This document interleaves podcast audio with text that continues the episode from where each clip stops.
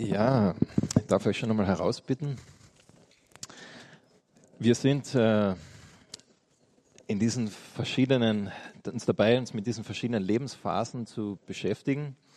Äh, wenn du heute zum ersten Mal da bist oder wieder länger nicht mehr da warst, wir machen immer Interviews mit Personen, die eben in einer so einer Lebensphase sind, über die wir gerade reden. Äh, wir haben da angefangen über das Kindsein, Elternsein, Single-Sein und so weiter. Und äh, heute geht es um das Thema verwitwet sein oder geschieden sein. Und äh, habe da zwei ganz besondere Menschen. Äh, danke, dass ihr äh, da sitzt, dass ihr bereit seid. Ich erkläre gleich, warum die Johanna da sitzt. Sie ist weder verwitwet noch geschieden. Ähm, aber eine ganz liebe Frau, und zwar das ist die Helga Hohmann. Jetzt können wir das Bild einblenden. Die wäre heute gerne da gewesen und hätte gerne äh, über ihre Erfahrung geredet und äh, ist aber leider verhindert. Und die Johanna äh, hat aber aufgeschrieben, was sie gesagt hat oder was sie sagen würde. Und die Johanna war so lieb und hat gesagt, sie wird das äh, vorlesen. Genau.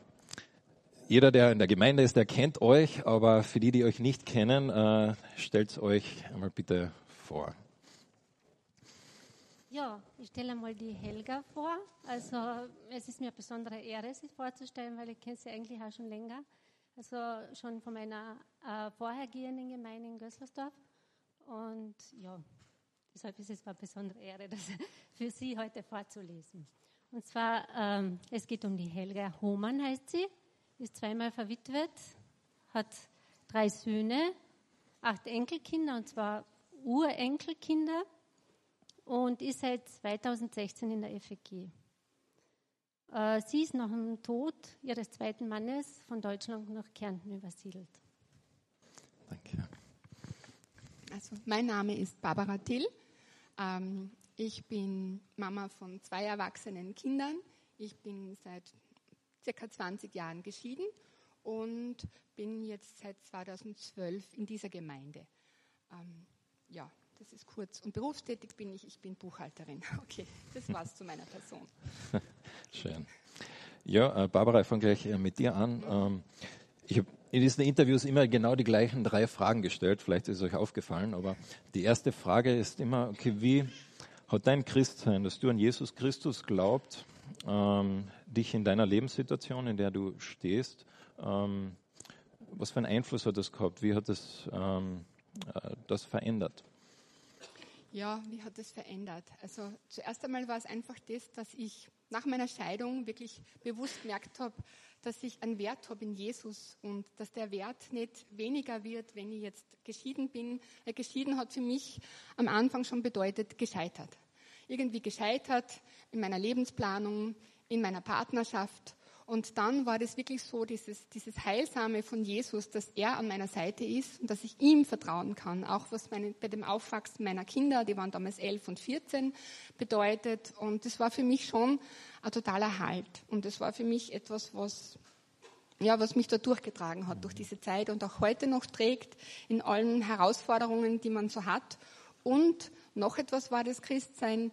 Es hat mich davor bewahrt, aus einem Mangel heraus einfach eine neue Partnerschaft einzugehen, die man einfach aus egoistischen Gründen vielleicht haben möchte, sondern Jesus hat mir einfach gezeigt, er liebt mich und da habe ich einen Vers, der begleitet mich wirklich schon sehr, sehr lange und der steht im Jeremia und der steht, ich habe dich je und je geliebt, darum habe ich dich zu mir gezogen und diese Liebe, die war einfach so ausfüllend in meinem Leben und die hat mich da wirklich durchgetragen und trägt mich heute noch. Schön, danke schön. Äh, liebe Helga, äh, wie war das für dich in deinem Verwitwetsein? Ich bin dankbar, dass Jesus mich durch all die Jahre begleitet. Ohne ihn wäre es nicht gegangen, da ich Jesus alles sagen darf, er hilft mir und sorgt für mich. Das habe ich in meinem Leben schon so oft erlebt. In der Zeit, als meine drei Jungs ins Teenageralter kamen und es nicht immer einfach war. Da hat Gott für uns gesorgt. Auch als mein erster Mann Fritz krank wurde und bis zu seinem Tod Unterstützung und Pflege benötigte. Später hat der Herr mir noch wunderbare Jahre mit meinem zweiten Ehemann Martin geschenkt. Doch auch hier musste ich loslassen und Jesus hat mir Kraft und Trost gegeben. Rückblickend kann ich heute nur darüber staunen, wie Jesus alles geführt hat und ihn loben. Danke.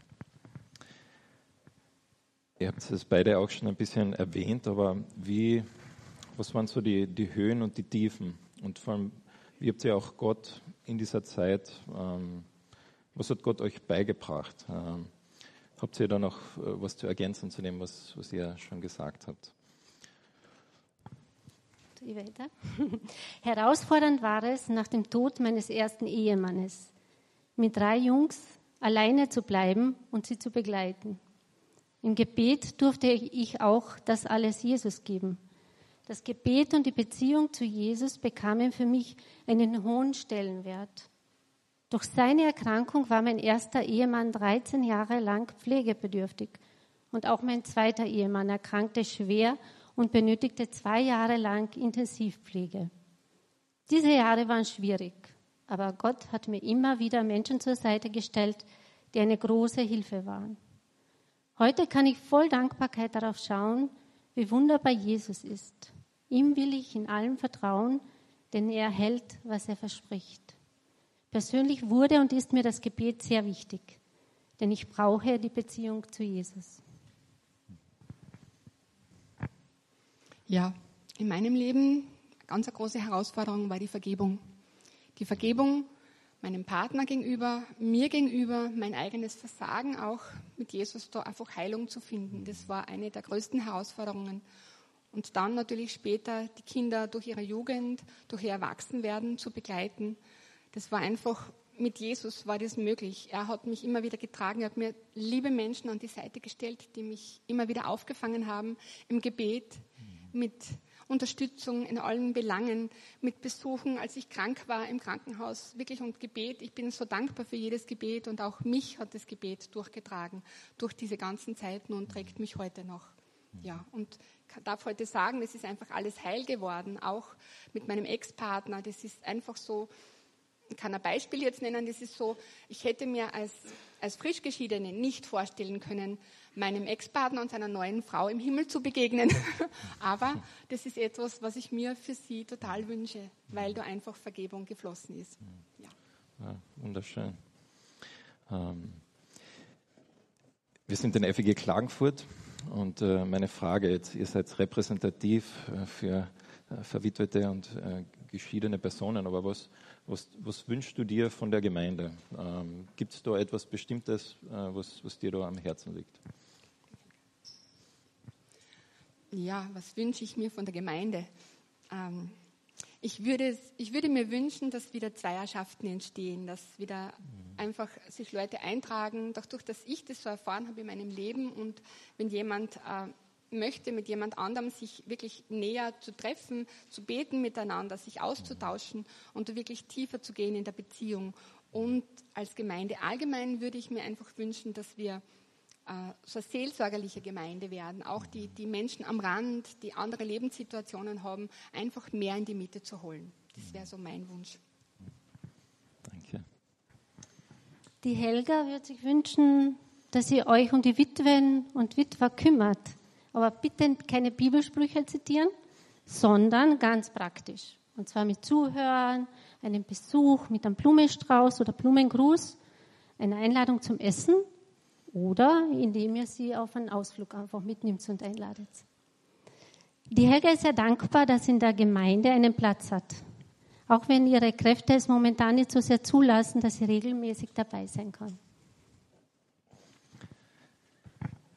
Danke euch. Ähm, ihr seht schon, heute geht es ans Eingemachte und ich bin äh, so dankbar, äh, dass ihr uns ein bisschen hineinblicken habt lassen in das, was euch bewegt. Liebe Helga, falls du dir das später mal anschaust, danke auch dir. Ähm, danke dir, Barbara. Ähm, einen Applaus.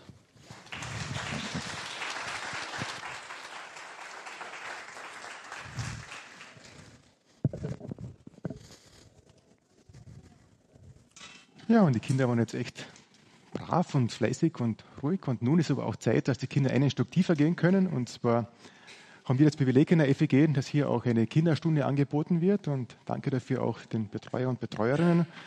Und bevor Sie runtergehen, möchte ich dafür noch beten.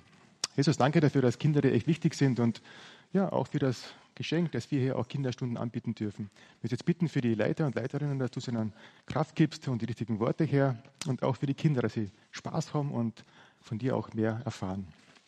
Amen. So, die Kinder dürfen jetzt runtergehen. Wenn du das erste Mal hier bist, einfach nach der Größe einordnen und dann wird schon passen. Ja, und nun darf ich den Raffi bitten für die Predigt.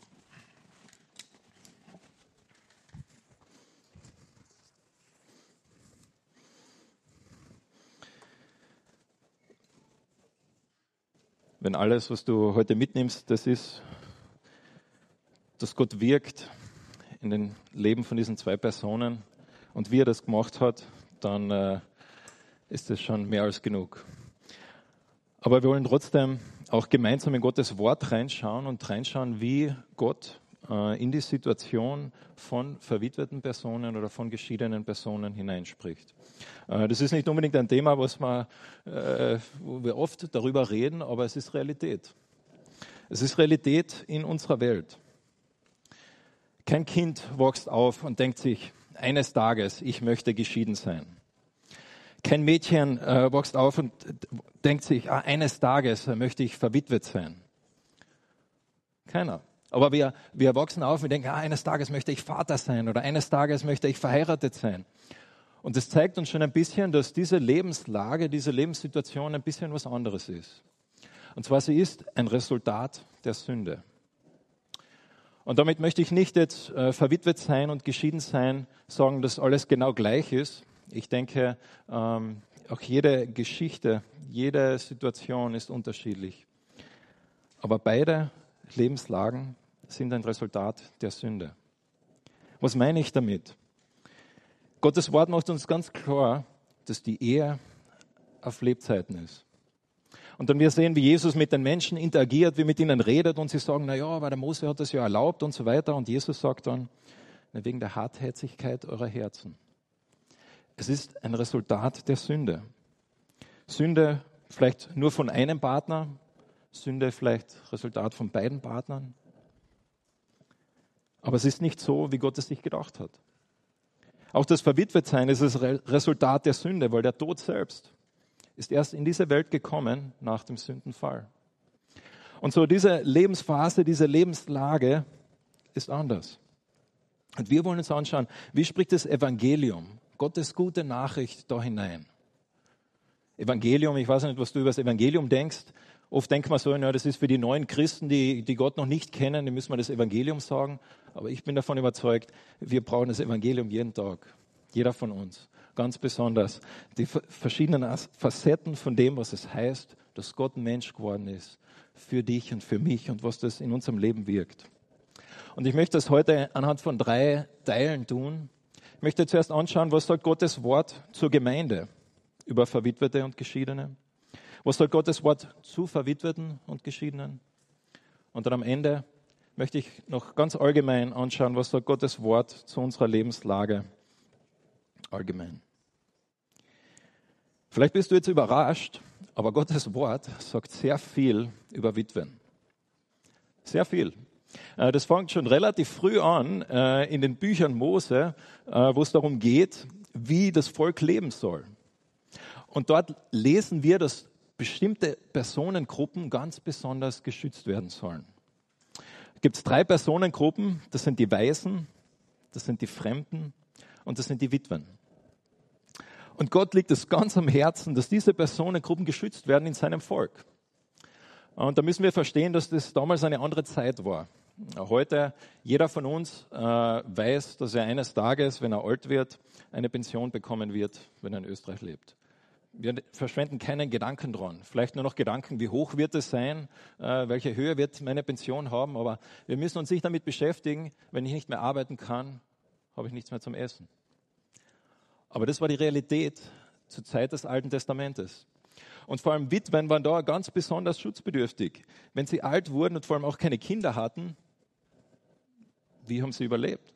Und so Gott war es so wichtig, dass er gesagt hat, hey, ich möchte, dass ihr auf diese Personen schaut. Und wir schauen uns einfach ein paar Verse an, was da zum Beispiel gesagt wird.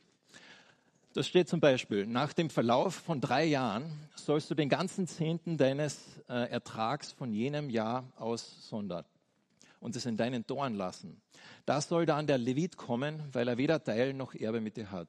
Und der Fremdling und die Weise und die Witwe, die in deinen Toren sind, und sie sollen essen und sich sättigen, damit dich der Herr, dein Gott, segne in allen Werken deiner Hände, die du tust. Gott verspricht Segen, wenn sein Volk sich um die, diese ausgesonderten Menschen kümmert. Diese Menschen, die ganz besonders schutzbedürftig sind in dieser Zeit. Und Gott geht weiter. Er sagt, wenn ihr Feste feiert, so sollst du fröhlich sein vor dem Herrn, deinem Gott. Du und dein Sohn und deine Tochter und dein Knecht und deine Magd und der Levit. Deine Familie, alle, die da zusammengehören. Aber er geht einen Schritt weiter und er sagt nicht nur die Personen, sondern auch die, der Fremdling und die Waisen und die Witwen, die in deiner Mitte sind, an dem Ort, den der Herr, dein Gott, erwählen wird. Er sagt, hey, wenn ihr eine Party habt, dann, möchtet ihr, dass ihr die, dann möchte ich, dass ihr die einladet, dass die ein Teil sind von eurer Gemeinschaft, von eurem Zusammensein. Ein bisschen später im gleichen Buch sagt er, du sollst das Recht eines Fremdlings und einer Weise nicht beugen, sollst das Kleid der Witwe nicht zum Pfand nehmen. Gott liegt sehr, sehr, sehr viel daran, wie Witwen, wie mit Witwen umgegangen wird. Wie mit denen umgegangen wird, denen es nicht so gut geht. Als Hiob beschuldigt wird von seinen Freunden, ihr kennt die Geschichte, Hiob im Alten Testament, da sagen seine Freunde ihn, vermutlich ist dir das alles passiert, weil du dich nicht um Waisen und Witwen gekümmert hast. Und wir lesen ein bisschen später im, in den Propheten, wie Gott sagt, wenn ihr das nicht tut, nicht nur äh, empfiehlt er es zu tun und sagt, er soll es tun, sondern er sagt, wenn ihr es nicht tut, da kommt die Strafe Gottes. In Jesaja 10. Wehe denen, die ihre Macht missbrauchen, um Verordnungen zu erlassen, die Menschen ins Unglück stürzen. Sie bringen die Armen und die Schwachen in meinem Volk um ihr Recht und plündern die Witwen und Waisen aus. Der Tag des Gerichts kommt gewiss. Und das Unwetter aus der Ferne wird euch mit Sicherheit erreichen. Was wollt ihr tun? Zu wem wollt ihr fliehen? Wo wollt ihr dann eure Reichtümer lassen? Ihr habt nur die Wahl, ob ihr tot oder gefangen sein wollt. Wow. Gott gibt da eine sehr starke Warnung.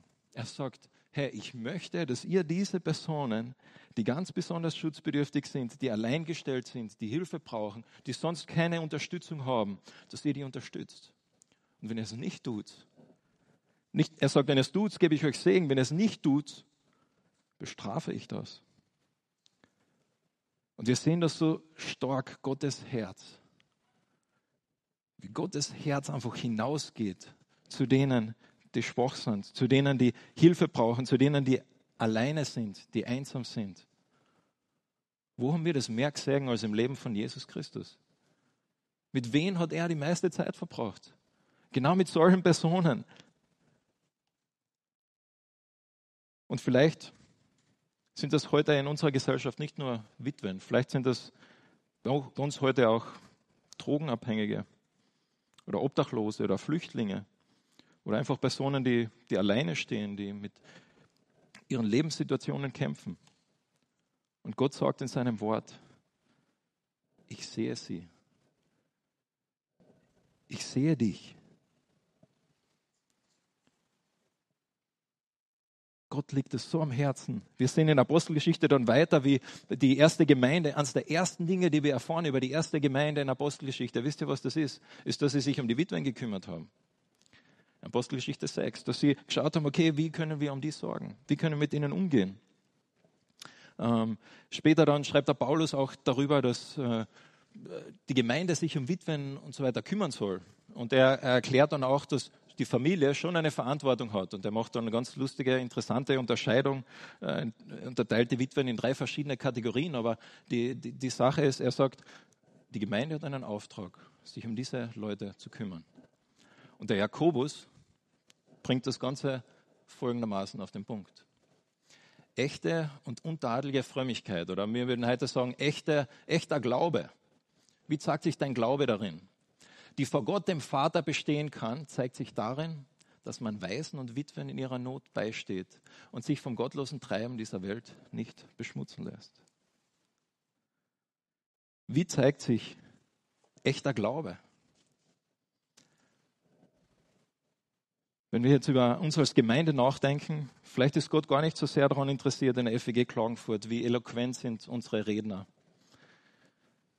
wie gut passt, passen die Aspekte unseres Lobpreises. Sondern vielleicht ist Gott mehr daran interessiert, hey, wie kümmern wir uns um die in unserer Mitte, die Hilfe brauchen. Und das zieht sich durch die ganze Bibel und äh, Gott nimmt da das Beispiel der Witwen her in der damaligen Kultur. Und ähm, natürlich sind da auch Geschiedene davon betroffen. Als FEG haben wir uns damit beschäftigt, okay, welche Gemeinde möchten wir sein, was möchten wir, dass uns wichtig ist. Und wir haben dann verschiedene Dinge formuliert. Und eines der Dinge, die wir formuliert haben, ist, dass wir gesagt haben, wir möchten das Beste für Klagenfurt. Wir möchten das Beste für Klagenfurt als Gemeinde. Und damit meinen wir nicht, äh, dass wir einfach eine schöne Stadt wollen mit vielen Blumen oder so, sondern wir wollen das Beste für die Menschen in Klagenfurt. Wir wollen eine Gemeinde sein, die das auslebt, die schaut, okay, was braucht diese Stadt?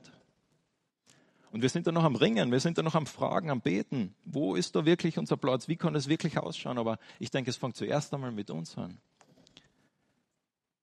Dass Gott sich fragt, okay, FEG Klagenfurt, kümmert ihr euch um die, die in eurer Mitte sind, die, die Hilfe brauchen, benötigen?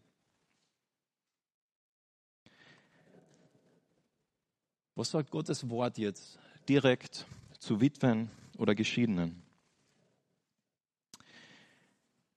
Gottes Wort sagt einerseits sehr wenig und andererseits sehr viel. Was meine ich damit? Einerseits sagt Gottes Wort, wenn du jetzt direkt anschaust, was, was sagt er, was lesen wir jetzt direkt im Alten Testament, im Neuen Testament zu Witwen, dann ist das einerseits recht wenig. Da sagt Gott zu Witwen, ich möchte, dass ihr, wenn ihr, in, zum Beispiel im 1. Korinther 7, möchte, dass ihr so bleibt, wie ihr seid nicht unbedingt eine, eine neue Beziehung sucht. Paulus später dann im Timotheusbrief ähm, schreibt dann darüber, dass er äh, jüngeren Witwen empfiehlt, wieder zu heiraten und älteren äh, das nicht empfiehlt. Gottes Wort direkt zu Witwen sagt relativ wenig. Es beschäftigt sich damit, sollen sie wieder heiraten oder nicht. Die Situation ist relativ ähnlich mit Geschiedenen. Einerseits sagt Gottes Wort recht wenig darüber. Was beschäftigt Gottes Wort, wenn wir uns mit Geschiedenen äh, beschäftigen? Ist dann die Frage, ähm, einerseits, ähm, wann ist Scheidung möglich? Und dann geht es um die, die Frage der Wiederheirat. Aber grundsätzlich sagt Gottes Wort, weder Scheidung noch Wiederheirat, mit ganz wenigen Ausnahmen, ist Gottes Plan für diese Welt. Ist Gottes Plan für Geschiedene. Und so einerseits können wir jetzt denken, okay, ist das alles Gottes Wort, was du zu sagen hast? Ist das alles Gott, was du denkst über Verwitwete oder Geschiedene in unserer Mitte? Und da denke ich, nein, ich denke, Gott sagt sehr viel darüber.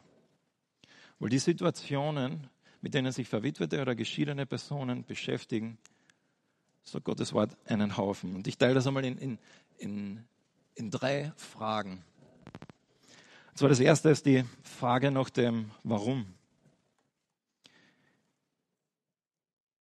Jede Person, die, die jemand verliert oder die eine Scheidung durchmacht, kommt unweigerlich zu dieser Frage, warum Gott? Warum ich? Warum hast du das zugelassen? Warum der Partner, den ich doch so liebe? Ich habe mir das so, so anders vorgestellt. Diese Frage nach dem Warum beschäftigt uns alle, egal auch wenn du heute nicht jetzt in dieser äh, Situation bist, dass du verwitwet oder geschieden bist, aber wir alle fragen Gott, warum? Vielleicht bist du verheiratet und du fragst dich, Gott, warum übernimmt mein Mann keine Verantwortung in unserer Ehe? Du bist verheiratet und du denkst dir, Gott, warum ist es gerade so schwierig mit unseren Kindern? Warum haben wir Probleme in unserer Kommunikation? Gott, warum hast du diese Krankheit zugelassen? Gott, warum? Jeder von uns kommt irgendwann an diese Frage nach dem Warum. Und wir sehen in der Bibel, in einem Buch, wo Gott ein ganzes Buch hernimmt, sich nur mit dieser Frage zu beschäftigen. Das Buch Hiob. Und äh, du kennst vielleicht die Geschichte, dass Gott ähm, Hiob, ähm, Gott und Satan haben im Himmel ein Gespräch und Satan sagt zu Gott, naja, aber der Hiob, der folgt dir nur nach, weil es ihm halt so gut geht. Bei dem passt gerade alles im Leben. Ja, der hat eine schöne Frau, die Kinder sind brav, äh, der hat viel Geld. Wenn es ihm nicht so gut gehen würde, dann wird es ganz anders ausschauen. Und Gott erlaubt ihm dann, diese Dinge zu nehmen. Und dann lesen wir fast für 40 Kapitel Gespräche zwischen Hiob und seinen Freunden. Warum? Warum ist das passiert? Und die haben alle möglichen Vorschläge und Ideen warum das so ist, warum sie jetzt in dieser, warum Hiob in dieser Situation ist, warum das passiert ist. Und am Ende des Buches gibt Gott eine Antwort. Aber die Antwort ist ganz anders, wie Hiob vermutlich erwartet hat. Gott sagt, in meine Worte, ich bin Gott. Ich bin dir keine Antwort schuldig. Und er beschreibt sich dann selbst. Gott beschreibt sich selbst. Er beschreibt, wer er ist, was er gemacht hat, wie groß er ist. Und er sagt, Herr Hiob, ich bin der allmächtige Gott. Und so Hiob bekommt in diesem Buch keine Frage, warum. Soweit wir wissen, Hiob hat nie erfahren, warum das passiert ist. Aber Gott macht etwas anderes. Er beschreibt sich selbst und er, er stellt ihm quasi damit direkt eine Gegenfrage. Er sagt, vertraust du mir? Hier bin ich, der, der ich bin. Und er beschreibt sich selbst und dann fragt er ihn damit, Herr Hiob, vertraust du mir? Gott gibt Hiob keine Antwort, aber Gott gibt Hiob etwas anderes. Er gibt ihm ein Versprechen. Und zwar das Versprechen seiner Gegenwart. Gott verspricht, dass er da ist. Gott verspricht, dass er auch in dieser Situation, in der Hiob drin steht, dass er nicht vergessen hat auf dem Hiob. Ah ja, Entschuldige, habe ich vergessen, aufpassen auf deine Kinder. Sondern Gott sagt, ich bin da. Vertraust du mir? Im Psalm 147 heißt folgendes. Es ist gut, unserem Gott zu singen. Es macht Freude, ihn mit Liedern zu preisen. Der Herr baut Jerusalem wieder auf.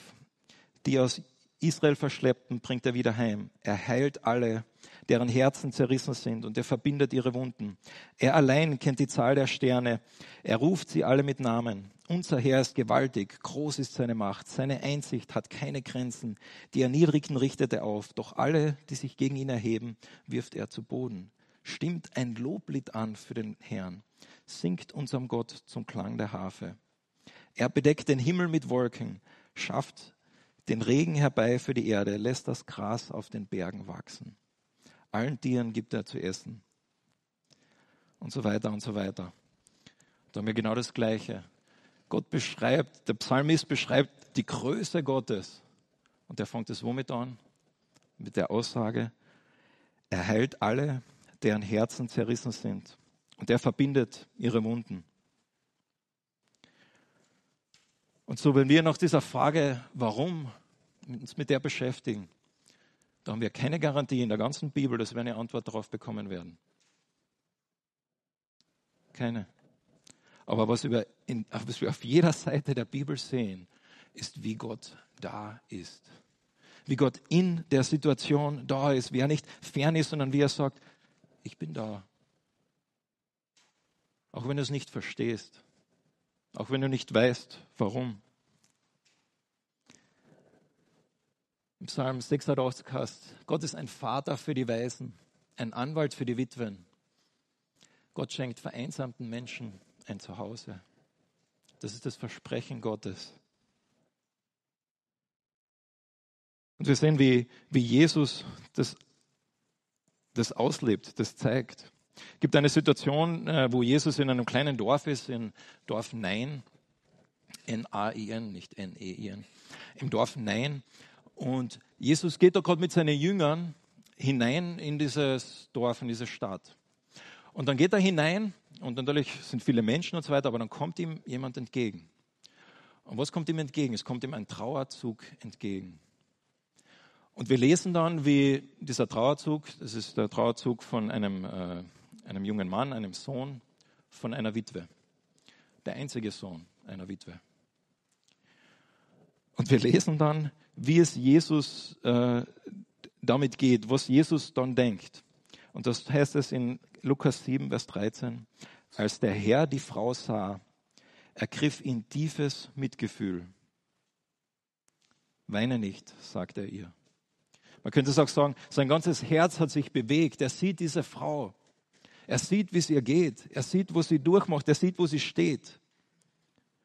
Und das ist das, was Gott auf jeder Seite der Bibel sagt. Gott sagt, ich sehe dich, ich bin da. Und so die Frage nach dem Warum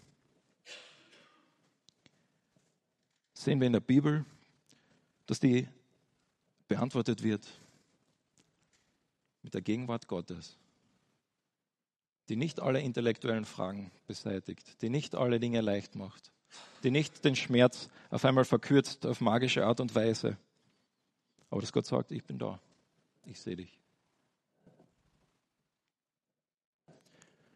Die zweite Frage, denen jeder von uns, aber ganz besonders Personen, die, die ähm, verwitwet oder geschieden sind, mit sich beschäftigen, ist die Frage der Annahme. Die Frage ist, wie kann ich das annehmen? Wie kann ich in dieser Situation, in der ich stehe, annehmen, dass ich jetzt dort bin? Dass das, was in der Vergangenheit liegt, vergangen ist, dass es vorbei ist. Die Elizabeth Elliot, vielleicht kennt ihr sie, sie war auch eine Witwe. Äh, sie war auch zweimal verwitwet, gleich wie die Helga. Und die Helga äh, und die Elizabeth ähm, haben das beide zweimal erlebt. Äh, das heißt, jemanden zu verlieren. Und sie schreibt da in einem Buch, ich sehne mich nach dir, beschreibt sie das ein bisschen, wie sie damit gegangen ist und, und, und die Dinge, die sie da durchmacht hat, durchlebt hat.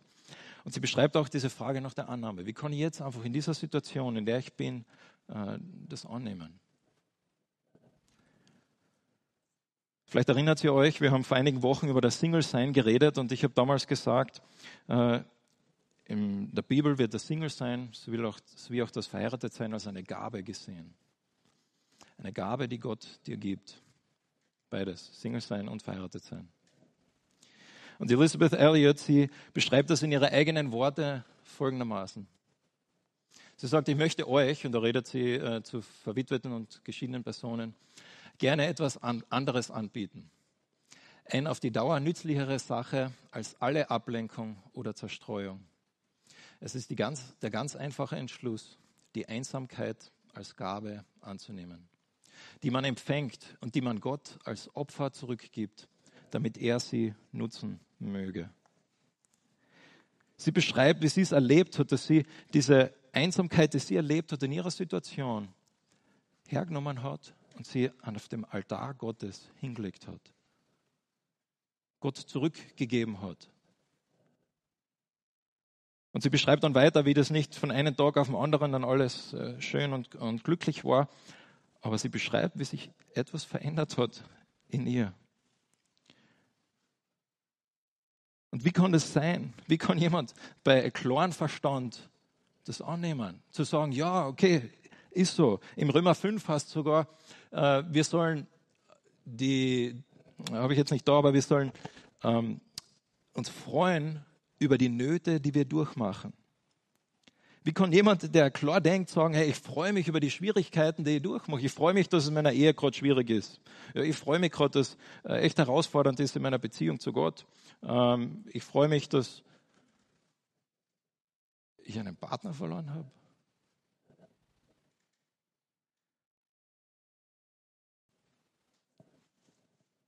Das geht nur, wenn wir Gott kennen und wir wissen, wer Gott ist. Es geht nur auf der Basis von Liebe und Vertrauen, dass wir wissen, wer Gott ist. Dass wir wissen, ich kann diesem Gott vertrauen. Ich kann Gott vertrauen, dass er mich sieht. Ich kann Gott vertrauen, dass er weiß, wie es mir geht. Ich kann Gott vertrauen, dass ich weiß, dass ich, auch wenn ich es nicht verstehe und auch wenn ich es mir ganz anders wünschen würde in meinem Leben, dass er mich liebt. Dass Gott mich liebt.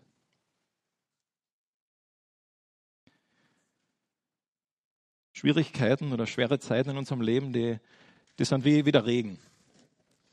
Der Regen, wenn es einmal so richtig oberwaschelt und einmal so richtig regnet, der reinigt alles. Der macht die Dinge, die wieder dreckig sind, macht er wieder sauber. Wenn das Auto voll Blütenstaub ist, es regnet einmal gescheit und dann ist wieder sauber. Regen und Schwierigkeiten sind in dem Sinne ähnlich. Schwierigkeiten, sie zeigen, sie decken auf, was die wirkliche Farbe von meinem Auto ist. Sie decken auf, was ich wirklich über Gott denke. Sie decken auf, was ich wirklich tief in meinem Innersten über Gott glaube, denke, fühle, handle.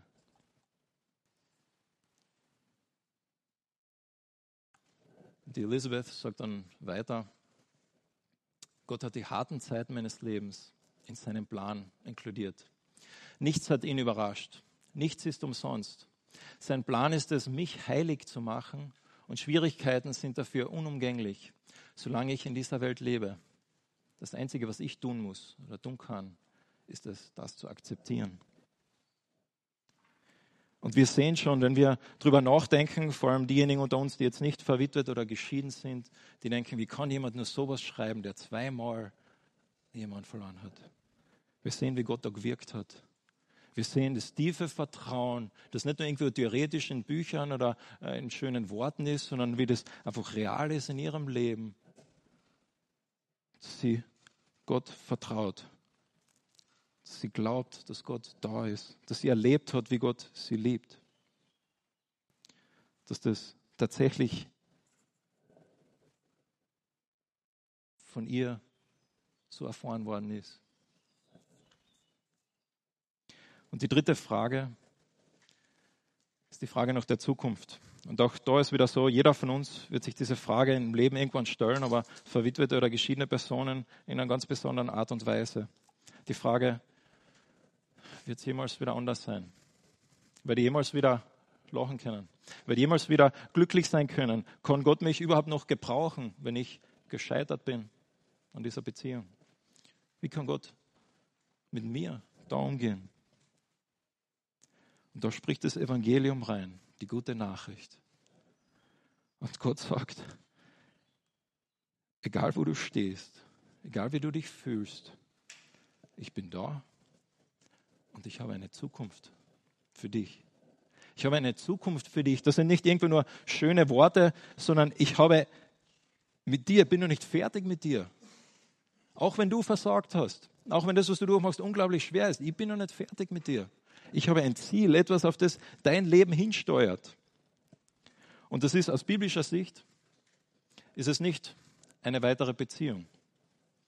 Ähm, natürlich, ähm, wir haben es vorher auch gehört, ähm, die Versuchung ist da, zu sagen, okay, ich gehe in eine weitere Beziehung und dann wird alles wieder schön. Aber aus biblischer Sicht ist die ultimative Hoffnung, dass das, was wirklich, worauf Gott uns hinzielt, wo er hinsteuert, das ist die ewige Beziehung. Wir haben darüber geredet vor zwei Wochen, die ewige Ehe, wo Gott sagt, Ehe ist nur ein Bild von dem, was eigentlich einmal kommen wird.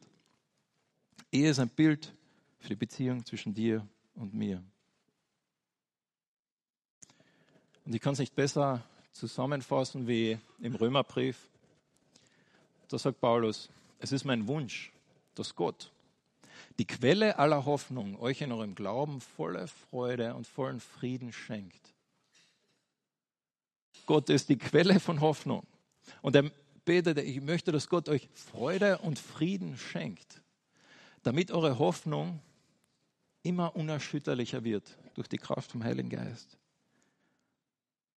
Paulus sagt, das ist was Übernatürliches. Gott schenkt das. Aber dass du in der Situation, in der du stehst, auch wenn du keine Zukunft mehr siehst, Gott ist ein Gott der Hoffnung, der mit dir noch nicht fertig ist, der ein Ziel hat, einen Weg hat der dir Frieden schenken möchte, der dir auch Freude schenken möchte.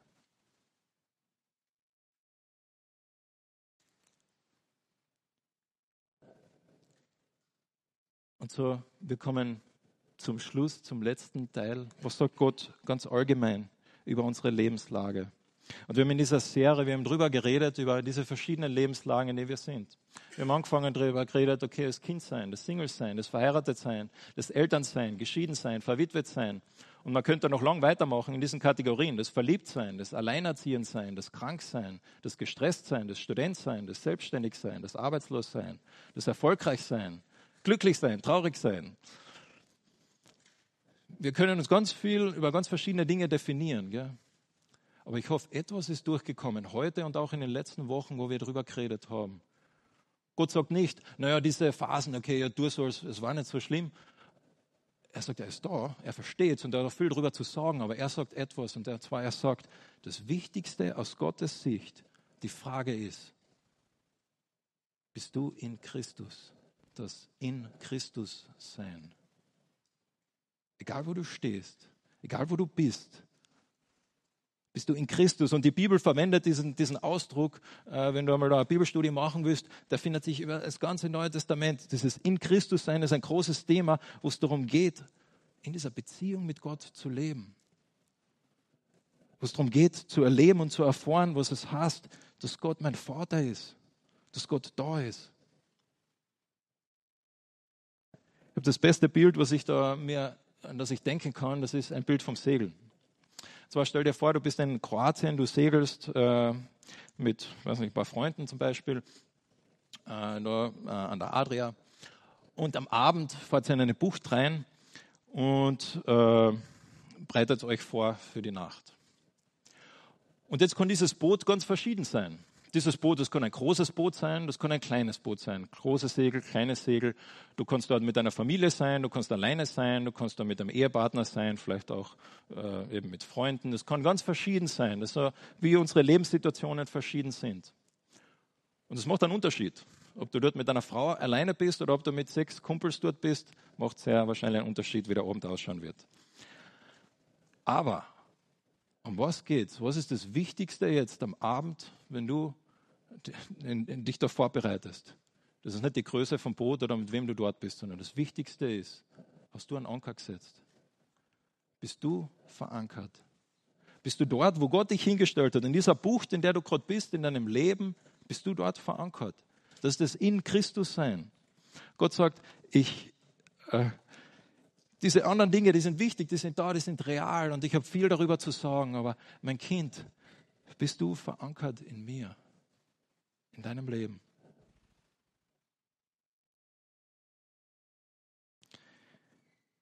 Ich möchte die Predigt beenden mit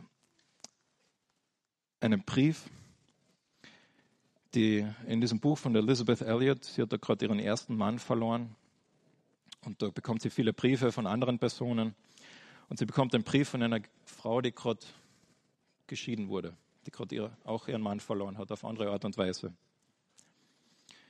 Und diese geschiedene Frau schreibt dann der Elizabeth. Sie sagt, Jesus holte mich heraus. Aus mein, und sie, sie beschreibt, wie sie einfach ihre Gedanken, wie sie damit umgeht und was sie erlebt. Und sie beschreibt, Jesus holt mich heraus aus meiner natürlichen Selbstbezogenheit, weil er mein Weinen hört und er mir dann aber eine größere Perspektive zeigt. Je besser ich ihn kennenlerne, desto mehr interessiere ich mich nicht mehr für das, was ihn interessiert, desto mehr lebe und atme ich für sein Reich. Dafür, dass die Dinge auf Erden wie im Himmel getan werden. Meine Freude ist auf einmal immer weniger abhängig von meinen eigenen augenblicklichen Umständen, sondern sie orientiert sich immer mehr an dem, was Gott gerade tut. Nach meinem begrenzten Verständnis sehe ich es heute so, dass unser Herr ein Gott ist, der niemals etwas vergeudet oder versäumt. Ein Gott, der die äußerste Niederlage und Demütigung nimmt und sie in ihr Gegenteil verkehrt. Irgendwie passen meine zerstörten Pläne in seinen umfassenden Rahmen. Und so entdecke ich in den Augenblicken, wo ich gezwungen bin, meiner Einsamkeit ins Gesicht zu sehen, dass ich in Wirklichkeit nicht alleine bin. Ich bete mit uns.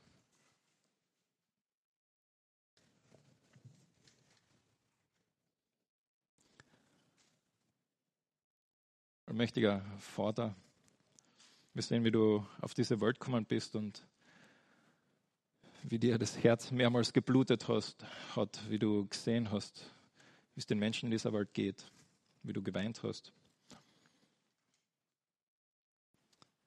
Und Vater, wir stehen auch oft in unserem Leben an Punkten, wo wir nicht verstehen, was du gerade machst. Wo wir uns fragen, warum ist das so? Und Herr, wir möchten dir sagen, dass wir unseren Anker zu dir hin auslegen möchten. Dass wir unser Leben in dir verankern möchten. Dass wir in dir sein möchten. Dort, wo wir stehen. Dort, wo wir sind. Vater, wir möchten ja auch unsere Unfähigkeit auszudrücken, das irgendwie selbst zu schaffen. Wir brauchen dich dafür. Schenk uns deinen Geist und schenk uns deine Kraft. Danke, dass du durch und durch gut bist. Amen. Ich möchte noch erwähnen, die zwei Bücher, die ich empfehlen möchte. Das eine ist dieses Buch von der Elizabeth Elliot. Ich sehne mich nach dir. Wenn du noch nie ein Buch von Elizabeth Elliot gelesen hast, mein herzliches Beileid, ähm, kann ich absolut empfehlen. Jedes Buch von ihr, aber auch dieses Buch, auch wenn du nicht ähm, in dieser Lebenslage bist, äh, du kannst sehr, sehr, sehr viel davon mitnehmen. Ich habe sehr viel davon mitgenommen. Äh, ein zweites Buch, da geht es äh, ist mehr für Personen, die eine Scheidung erlebt haben. Auch getrennte Wege gehen weiter. Ähm, eben das ist speziell für Personen, die eben gerade eine Scheidung durchlebt haben, aber auch ähm, oder ein Prozess an einer, einer Scheidung. Aber kann man auch sehr gut weitergeben für jemanden, der äh, Jesus noch nicht kennt, ähm, der da mit Gott auch wenig am Hut hat. Genau, es ist auch sehr, sehr gut und sehr seelsorgerlich geschrieben.